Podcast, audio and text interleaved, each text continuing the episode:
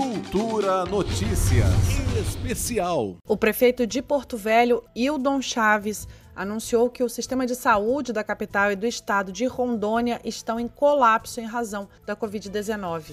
Se qualquer um dos senhores aqui presentes necessitar de um leito de internação, provavelmente não vão conseguir ser internados e, dependendo da gravidade, poderão vir sim a óbito. Permaneça em casa e se proteja, porque é real a chance de você morrer de coronavírus. Não há mais vagas para atender os novos pacientes que estão sofrendo um agravamento mais rápido da doença do que na primeira onda.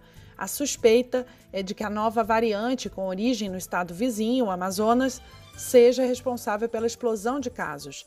O gestor afirma que nem mesmo o avanço de 23 para 73 leitos da rede municipal deu conta de atender aos novos pacientes. O número de casos confirmados no estado mais que quintuplicou em apenas três semanas. Em 1 de janeiro foram confirmados 270 casos e até o último domingo já passava de 1.400. O número segue crescendo. Segundo o prefeito, os casos atuais que chegam para tratar a Covid-19 estão, sim, com maior gravidade e com um avanço muito mais rápido. Prefeito ainda admitiu que o número de casos vem crescendo esse ano por conta de um relaxamento nas medidas de isolamento social durante as festas de final de ano. A capacidade ocupada da rede até este último domingo já era superior a 95%.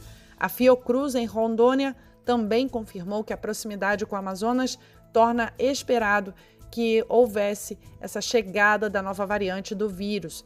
Os relatos vindos de profissionais de saúde apontam ainda para uma nova onda mais grave, assim como já vem ocorrendo em Manaus.